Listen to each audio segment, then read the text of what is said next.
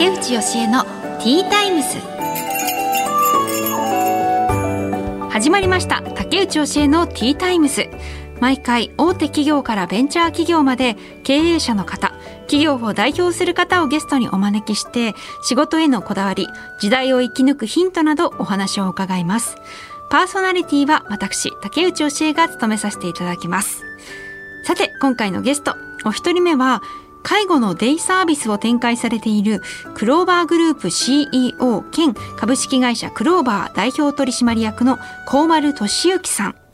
そしてお二人目はマンションなどの改修工事を専門に行われている株式会社三和建装代表取締役中修二さんです。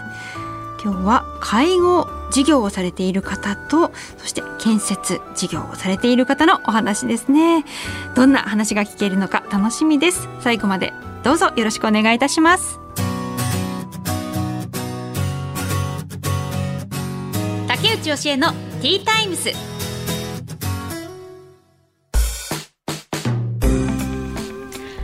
て、ここからは企業の代表の方をお招きしてお話を伺います。一人目のお客様は、クローバーグループ CEO 兼株式会社クローバー代表取締役、高丸俊之さんです。よろしくお願いします。まずはプロフィールをご紹介させていただきます。はい高丸俊之さんは1972年東京池袋生まれ世田谷育ち玉川大学卒業後株式会社セブンイレブンジャパン株式会社ベンチャーリンクを経て経営コンサルタントとして独立。IT 企業や外食企業の役員などを歴任し2010年株式会社クローバーを創業されました。2011年デイサービスクローバー千駄ヶ谷のオープンを皮切りに現在は10カ所のデイサービスをオープン。2019年には都内初の強制型デイサービスを開設されました。いやすごいいろんなお仕事をされてますね。すはい、ちょっともうこれプロフィール読んだだけでも全然こう一つの業種じゃないというかそうです、ね、多岐にわたって活躍されていて、はい、そしてあの私高丸さんがこちらにあの登場された時に驚いたんですけれども、はい、お若いですよね。もう本当嬉しいです。そう最初もう第一声若いですねってびっくりしたんですけど。若いって言われるのが本当に一番嬉しいです。なんかねここまでいろんなお仕事されているからで役員とかも歴任されていて、はい、きっともう大御所のなんかこうドーンっていう感じの方がいらっしゃるのかなと思ったらすごくこうなんですかねあの颯爽と機敏な感じのあの小丸さんが現れて驚きました。あの、はい、ジムとかも行かれてるんですか？そうですね。最近週2で筋トレというかトレーニングしてます。もうされていて、はいえー、で最初は大学卒業した後セブンイレブンジャパンに、はい、あの就職されてこれはどうしてこちらに行かれたんですか？もともとですね、あのー、まあその就職活動も僕そんなに意識高い系じゃないんで あの母親が居酒屋とか、まあ、あの小料理屋を経営してまして、で父親の方も自動車のエンジニアで独立したりとか親戚もプロダクション芸能プロダクションやってたりとか、まあ親族がほぼほぼ起業してたんで。うんやっぱり将来的には起業したいと思ってて、まあ、経営学べるところ行きたいなと思っててでセブンイレブンも僕最初はあんまり全然知らなかったんですけど、はい、行ったらあの本当はなんかこうユニフォーム着てレジ打つ仕事なのかなと思ったら、うんうん、こう経営をアドバイスするような仕事だったんですごくこうピンときてというか、はい、あのまあ、フランチャイズなんですけど、うん、その加盟店のオーナーさんに対してこう売り上げをどうやって上げていくかとか売上利益の上げ方みたいなのをこうアドバイスしたりとか一緒になってこう取り組むみたいな仕事だったんですごくなんていうんですかねちょっとピンときて選んだというか。はいはい、確かに、はい、じゃああのそのコンビニのその店舗に立つというよりは、はい、まあそのそうですね。アドバイザー、まあえーと、スーパーバイザーとかエリアマネージャーとか、まあ、セブンイレブンでは OFC っていう名前なんですけど、はい、まあ、そういう何店舗か7店舗とか8店舗のその業績を上げていくような感じでただ入った時は実際に店舗に立って店長とか普通にやりながら1年とか1年半してそういうなんですかねマネージャーというか SV というか OFC っていうような仕事をしてる感じですかね。やっぱり起業する方にとってはそのそういうところでまず一回修行するっていうのは、おすすめって感じですか？まあそうですね。はい。そうですよね。すごく、うん、いろんなことが勉強できそうだなって私、はい、素人感覚でも思うんですけれども。でそこに何年いらっしゃったんですか？大体4年ぐらいですかね。あ4年。はい。へでそのどうしてじゃあそこで転職されしようと思ったんですか、まあ、ポジティブな理由とネガティブな理由があってポジティブなところはそのセブンイレブンとかコンビニの経営に関しては結構自信があって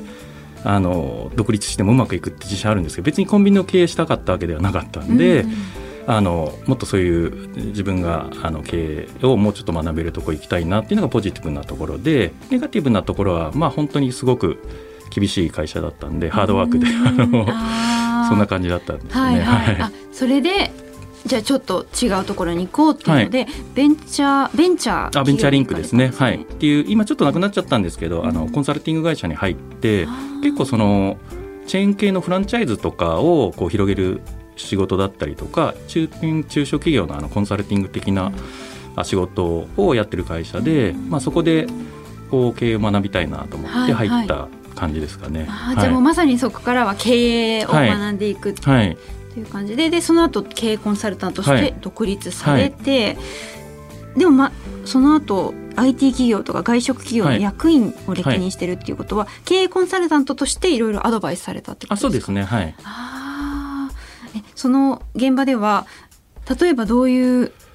えっと、あそれはコンサルタントとしてってことですか、はい、まあ、例えば店舗の業績を上げたりとか、うん、その時はまあ評価制度を作ったりとか、まあ、研修作ったりとかしたりしたこともありましたし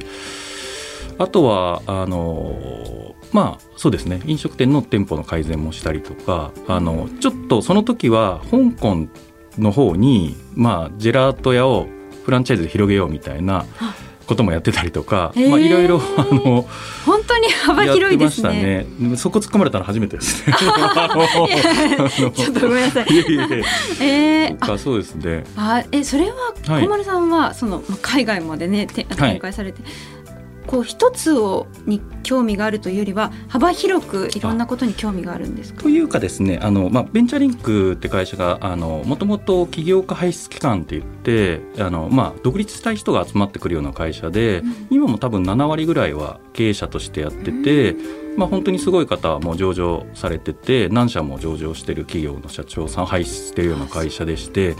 でちょっと皆さんイメージつきづらいかもしれないんですけどそのコンサルタントで経営者になりたい人って経営ができれば何でもいいんですよ業種。あそうなんですね、はい、なので経営っていう軸で、えーと、業種はその中で多分自分がピンときたりとかここいけるなっていうのをやってるんでちょっと感覚的には不思議かもしれないですけど多分介護で独立するって言ったら介護をずっとヘルパーというか介護福祉やってて、うん、そこから独立するようなイメージとか料理やってるんだったら料理できて独立するってイメージ強いかもしれないんですけど、まあ、経営がなんていうんですかね。経営が軸なんですね。はい、なのでなんかいろいろ多岐にこう渡ってるようには見えるんですけど、まあ、経営がしたいっていう感じなんですかね。はい、そうかそれでちょっと納得がいったというか、はい、その後2010年に株式会社クローバーを創業、はいされてこれこちらは、えー、デイサービスの会社でいらっしゃいます、はいはいこれはどういう思いで創業されたんですか？これもですねもともとその外食企業の、まあ、コンサルというか役員やってた時に新規事業で新しいこう収益の柱を考えようっていうところででいろいろその時に新規事業のこうリサーチをして、まあ、こういう事業だったらこううまくいくんじゃないかなと思ってえー、取り組んだのが、えー、今やってるあの小規模のこうお泊まりもできるデイサービスっていうところからスタートしたのがきっかけでしたね。で実際自分も立ち上げで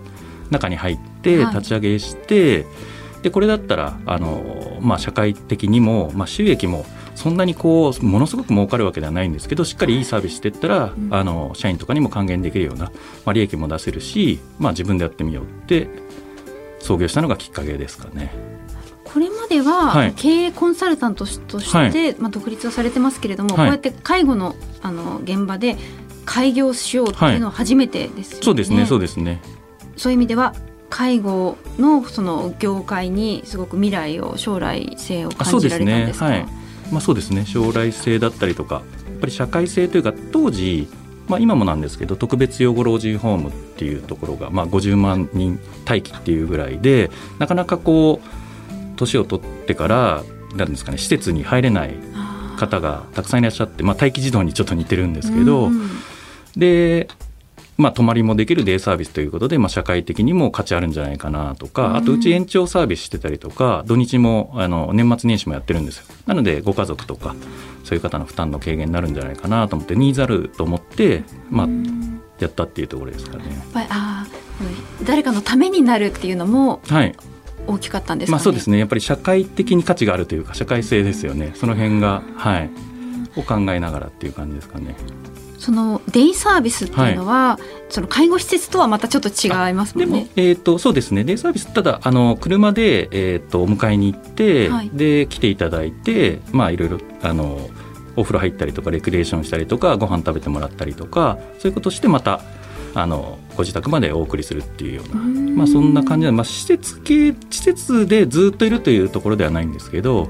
その違いというか、はい、あのなぜそちらじゃなくてデイサービスにされてるんですか？ああなるほど。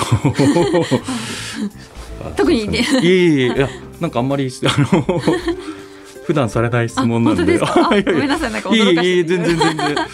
えーとまあ、施設系ですともう例えばあの有料老人ホームとか、まあ、グループホームとかいろいろあるんですけど、まあ、基本的に入ったらもうそのままずっとその施設に暮らすというか、うんうん、ですけどデイサービスの場合一応在宅なんで家から通いながら在宅でこう中心にやっていくようなイメージで、まあ、どっちもいいんですけどでうちはその、えーと、泊まりもできるデイサービスをしてたんでデイサービスって普段馴染みのある、まあ、うちスタッフをキャストって呼んでるんですけどキャストがいてで泊まりもできて安心できて利用者の方は、まあ、今ゲあうちはゲストって呼んでるんですけど、はい、ゲストの方が本当にこう笑顔になったりとか元気になられるケースをたくさんこうあったんで、うんうん、施設系とかよりも今やってるこうビジネスモデルというかデイサービスの方がこうゲストの方にとってもご家族にとってもすごくいいんじゃないかなっていうふうに思ってますね。今あのおっしゃったキャストというふうに呼んでいらっしゃるというのは、はい、ちょっとこうディズニーランドをイメージしたんですけど完全パクリですね。あれですけど、うんうん、あの参考にさせていただいてて、はい、でディズニーランドはあのサーバントリーダーシップっていう、まあ、そういう、まあ、マネジメントというかリーダーシップの手法でうちもあの、まあ、なんですか参考にさせていただいて、はい、普通こう組織ってピラミッド型組織なんですけど逆ピラミッド型組織であくまで経営陣とか管理者がこうその働いている人たちを支えるというか、まあ、そういうような感じでやってますね。本当にゲストの方をお迎えして楽しませるっていうか、楽しんでもらう、はい、いい時間を過ごしてもらうっていう、はい、ディズニーランドと、まあ、同じそういう考えですもんねディズニーランドは。はい、そして強制型のデイサービスを19あ2019年に開設されて、はい、この強制型デイサービスっていうのはどういうことですか？もともとうちちょちょっと話一旦ずれて戻るんですけどもともとうちあのキャストのその子供を連れて出勤していいよってしてるんですよ。子連れ出勤 OK にしてるんで子供がいるデイサービスなんですよ。えー、であんまりないんですけど、はい、でやっぱり子供がいるとすごくよくてその、おじいちゃんおばあちゃんとか本当に1キロとか5キロとかのこうバーベルって言ったらあれですけど持てないんですけど赤ちゃん10キロでもニコニコしながら抱っこするんですよ。ですごいもう全然笑わなかったこうおばあちゃんとかが子供いるだけですごい笑顔になったりとか自然とこう何ですか機能維持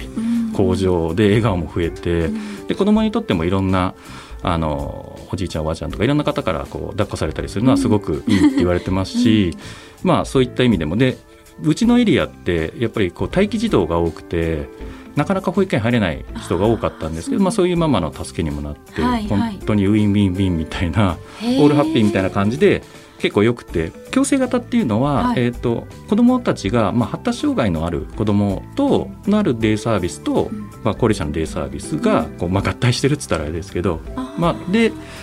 えーと、全国的には、まあ、そんなにたくさんあるわけではないんですけど、はいえーと、都内では初で、まあ、高齢者のデイサービスと発達障害の子のデイサービスをなんかミックスさせたというか、まあ、強制型っていう感じでやってるってところですかね。それは小丸さんがおもあの考えられたんですか？思いそうですかね、まあ、いろいろ全国的全国でそういう強制型の施設回ってってところですかね、はい、そういうのをこう思いついて実現するっていうのってなかなかできないことだと思うんですけれども、はい、それを実現していくポイントっって何かあったりします実現するポイントですか、はい、でもまあ一応参考にするような施設だったりとか、えー、とまあ会社だったりとかっていうところを参考にして、えー、とどうやってアレンジしてできるかって考えてやるっていう感じですかね。思いついてからはい。どのくらいかかりましたか、それ実現するまで。どれぐらいですかね？1年は経ってないかもしれないですね。早いですね。ただあの、まあ、都内だと本当に今逆にコロナなんで物件とか出やすいんですけどなかなかみやりたいと思っても見つからなかったりとか見つかったとしても介護施設ダメだったりとかいろいろ条件があるんで、まあ、その物件の状況がたまたまって感じですかね。あはーちょうどいい物件が見つかって、はい。じゃあやろうかって、はい、今後の小丸さんの夢を最後に夢ですか？はい。夢夢本当はあんまりないんですけどね。でも言わないとダメですよえーそうなんね。ですか？え夢ないんですか？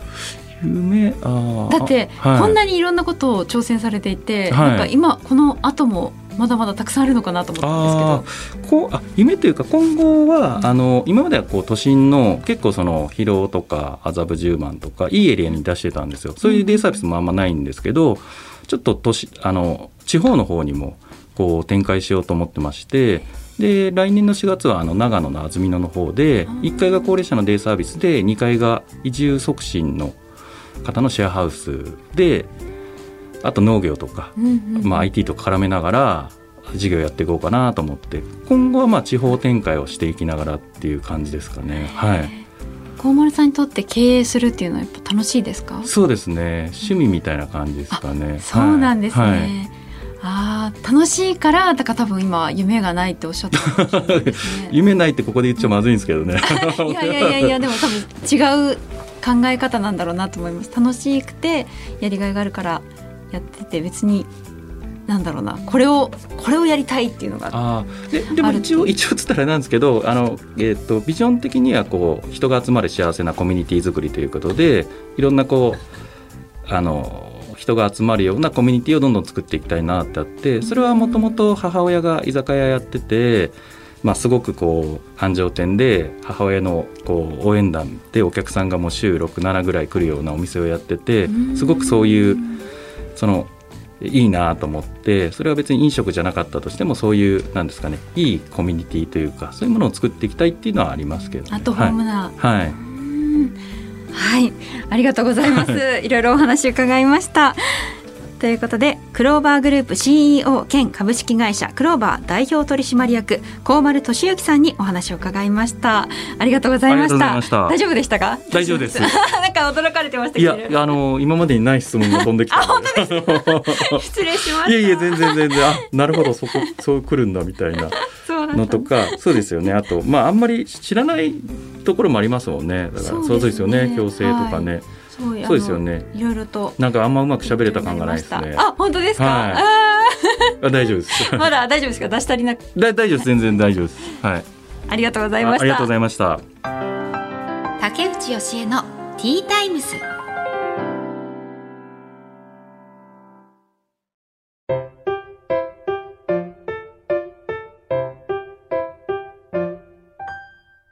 次のゲストをお迎えする前に本日の一品をご紹介します。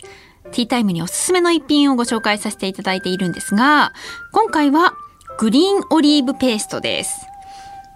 あの前回はブラックオリーブペーストだったんですけれどもなんか違うのかな？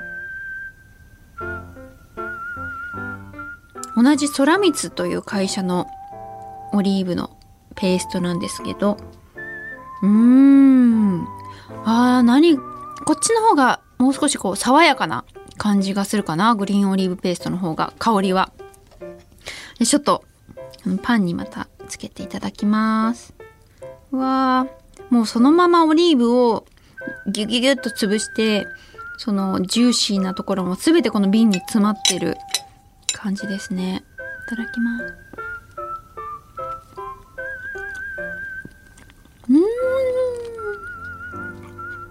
本当に贅沢ですね。オリーブってこう種があるじゃないですか。それがちょっと面倒くさかったりするんですけどその種がなくしかもそのオリーブの実をかじってるようなこのジューシー感とか香り香り高さも味わえるっていう空光さんのオリーブの実。美味しい。これなんあこれ今あのトーストにつけたんですけれどもパスタとかにもあとサラダとかにもかけたら美味しいかも。全然いろいろ応用が効きそう。いいですね。うん。でまた紅茶と一緒にいただきます。あの今日、えっと、東京に来たんですけれども昨日の夜息子がちょっと起きて泣いていてで授乳したんですけどその時に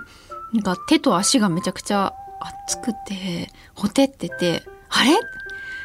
手と足が熱い？顔は?」って顔触って顔はあの全然熱くなくて平穏な感じだったので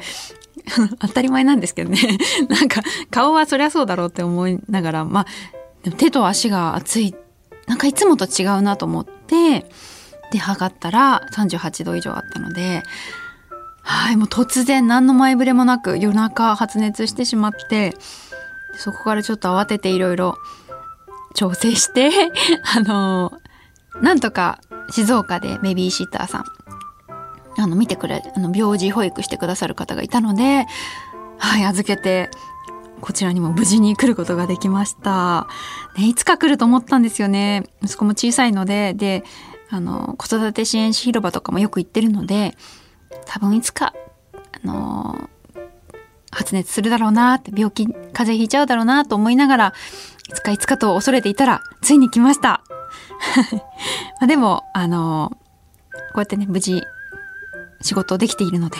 よかったです。この後急いで帰って、あの、息子を引き取りたいと思います。はい。さあ、この後、お招きするゲストは、株式会社三和建装中修二さんです。楽しみにお話伺いたいと思います。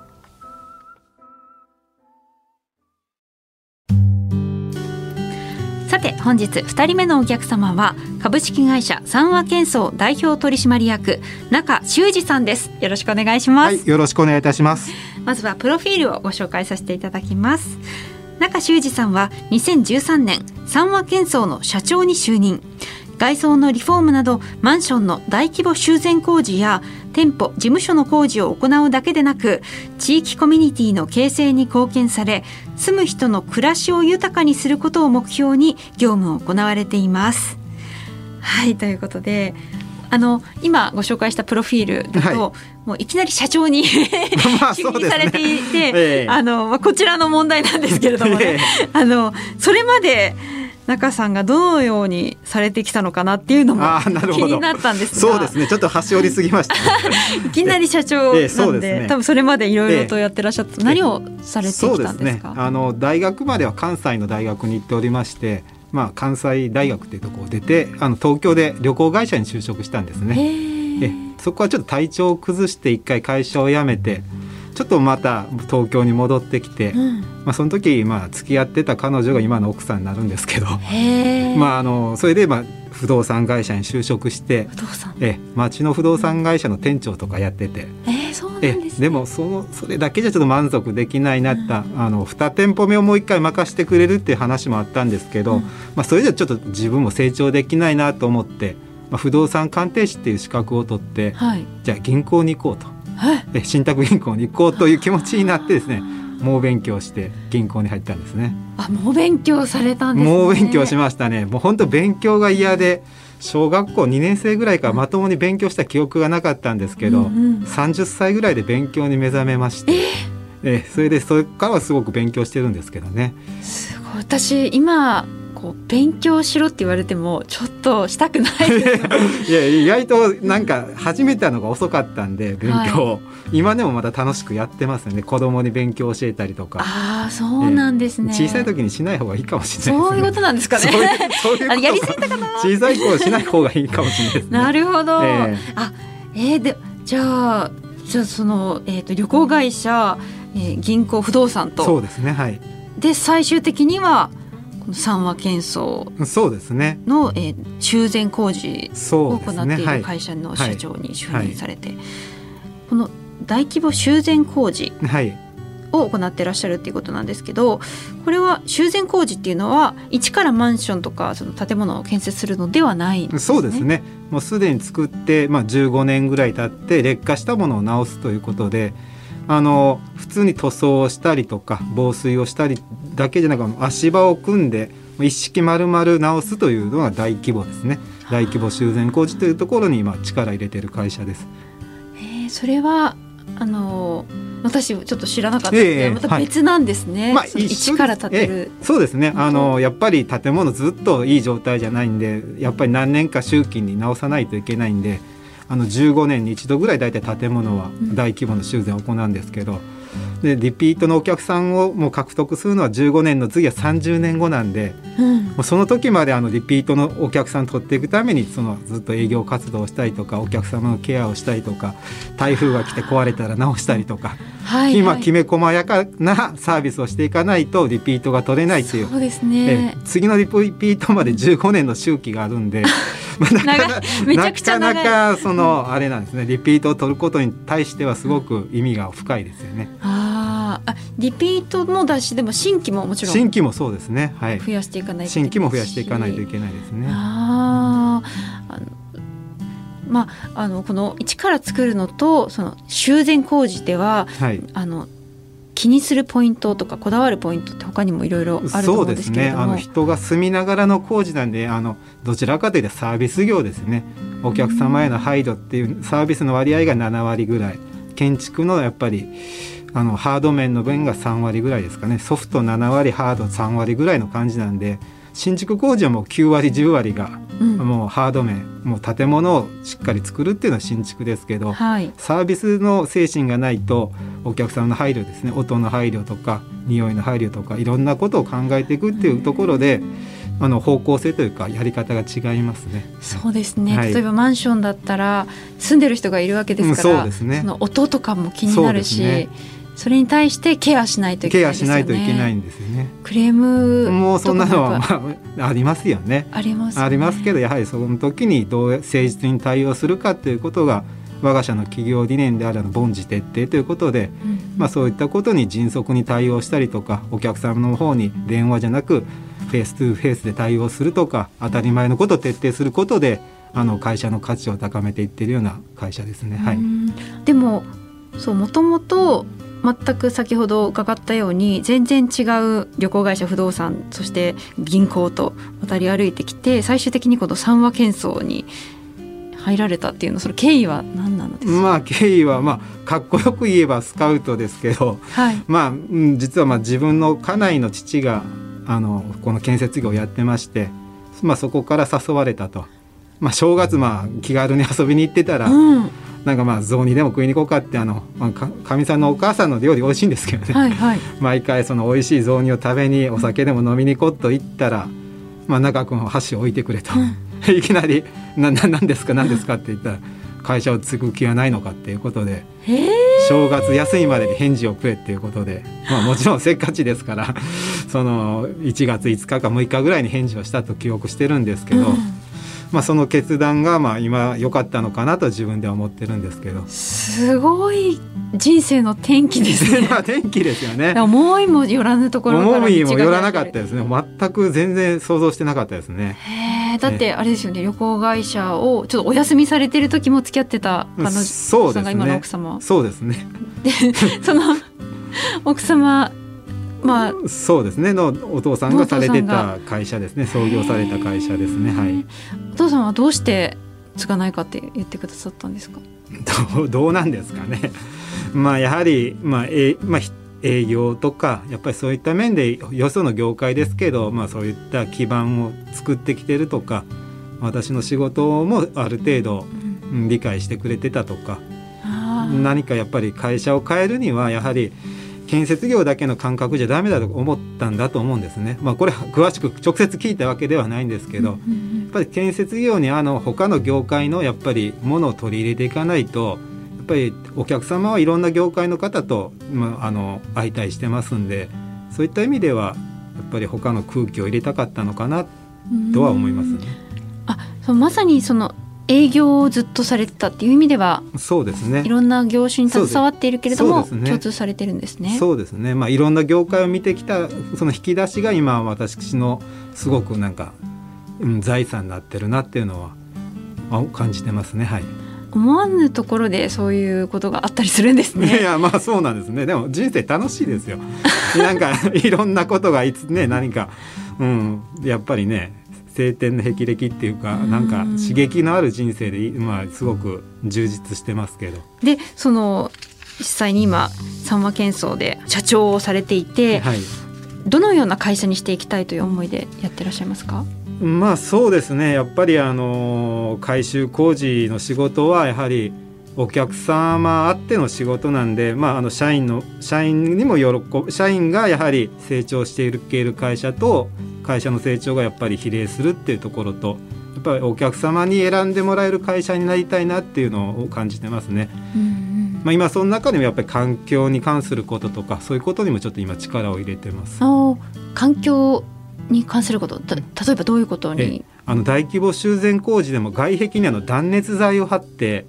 あの外をくるっとくるむんですね屋上も断熱材外壁も断熱材床も断熱材を入れて、まあったかい建物でもう本当に冷暖房がいらないような住宅を改修工事で作ってる。今多摩ニュータウンの方で15億円ぐらいで大きな工事やってるんですけど、まあ、そういったのもあの国が今補助金とかあと多摩市の補助金とか一所帯で150万ぐらい補助金が出るんですね。で300所帯とか4億いくらとか、うん、そういった補助金とかも活用しながらのお客様にこういうのを活用すれば、うん、大規模修繕の費用でこういうこともできますよということでそういう提案をしながらやはり環境に優しい工事に取り組むっていうこともやはりこれからの時代やっぱり求められるのかなっていうところで、まあ、その分野でやはりトップは取りたいなと思ってるんですね。それを今我が社の一番力を入れてる事業ですね。あじゃあこれからの住宅はそのエアコンをそうですね冷暖房器具を使わほほとんど使わなくてまあ全部とは言えないほとんど使わなくても生活できるような住宅を今ちょっと改修工事で手がけてるんですね。そんなのがあったんですね。まあこれからちょっと広めていきたいなっていうことが考えて今実際にそういうあのそれそれを使ってる住宅っていうのはあるんですか？いやほとんどまだないですね。これからスタートしてるっていうか、まあ、過去には何件かありますけど今問い合わせもかなり来てましてやっぱりその世の中カーボンニュートラルっていう言葉を聞くと皆さん何かしなきゃっていう気になってそのやっぱり追い風になってますね。今そういった改修工事がすごく国の方も力を入れて補助金を出してくれてますし。そっかそっちにした方がお安くできたりするってことなんですね、まあ、同じ値段でそれがついてくるっていうイメージですね、まあ、そのその外断熱が補助金、はいはい、補助金とその金額が同じぐらいなんですね。補助金でその周りの分がタダでできるみたいな感じですね。そうです。今だって本当に SDGs が幅広く歌われてますけどその前からですか？そそれぐらいからあのこういうことに取り組20年ぐらい前から実は取り組んでたんですけどななかなか芽が出ず、はい、もうやめようかなと思ったこともあったんですけど、今世の中の追い風で急にこういうふうになってきてる感じですけどまあ、やめなくてよかったなって。そうですね、えー、まさにこれから。まあこれからですね。なかなかずっとこれからこれからって20年前からずっと言われて全然芽が出なかった事業なんで。はい、でもだからこそ今こうやって率先して取り組めてるっていうのも、ね、今取り組めてるのも先行者利益ですね。やはり、やめずにも20年前から取り組んでるから今できてるっていうところはありますよね。はい。ではこれからの時代を生き抜くヒントっていうのを伺ってもいいですか？ヒントですはい、ヒントまあ今コロナにねやっぱりなってから何をして何をしないかとかやっぱり何をしないかっていう判断がすごく大事になってきてて、まあ、その中で取捨選択する中でやっぱり急ぎじゃないけど重要なことそこに力を入れなきゃなと思ってます、まあ、先ほどの環境の工事もそうですけど今あのデジタル化って中小企業遅れてるんですけど、うん、やはりあのデジタル化を進めることによって今なかなか QR コードとかねどこでも当たり前なんですけど建設業界はかなり3週間3週遅れぐらいあのデジタル遅れてるんでそういったことを取り入れていって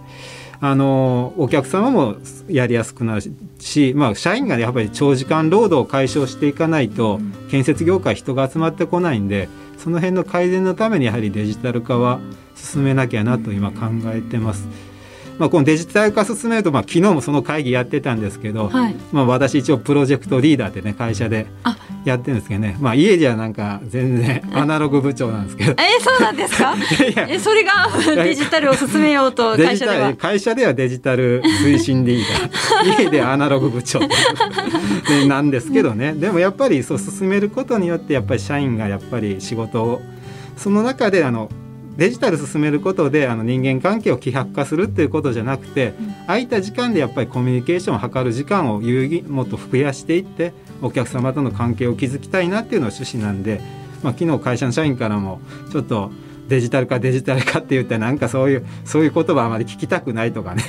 やっぱりそういうなんかお客様の関係をなんか、うん、雑にするんじゃないかなっていうイメージがデジタルにあるらしいんですけど、はい、それじゃなくてそこであの事務作業を減らすことによってお客様との接する時間をもう少し増やしていくっていうのが趣旨なんだよっていう話は昨日社員にしたとこなんですけどね。だからもっとデジタル化を進めていって社員が働きやすい環境を作っていくっていうそうですね。ことですね。はい、なんか皆さんおっしゃいますね。そのあの社員の働く環境を良くしないと、うん、それはそうしそういう時代ですよね。うん。やっぱり建設業界は人があの足りてないっていうのもあるね。まあ人手不足ですからね。やっぱりそういったところでやっぱ働きがいを感じてもらえるような環境を、まあ環境のこともそうですしデジタルも進めていくことでやっぱり社員が集まりやすいここここの会社で働きたいなと思ってもらえるような会社にを目指していきたいなと思っております。ありがとうございます。綺、麗、にまとめました。いや、ありがたいです。はい、お時間が来てしまいました。はい、ということで、株式会社三和建装代表取締役中修二さんにお話を伺いました。ありがとうございました。はい、ありがとうございました。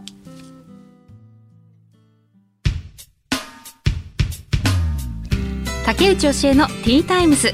そろそろお別れのお時間となりました。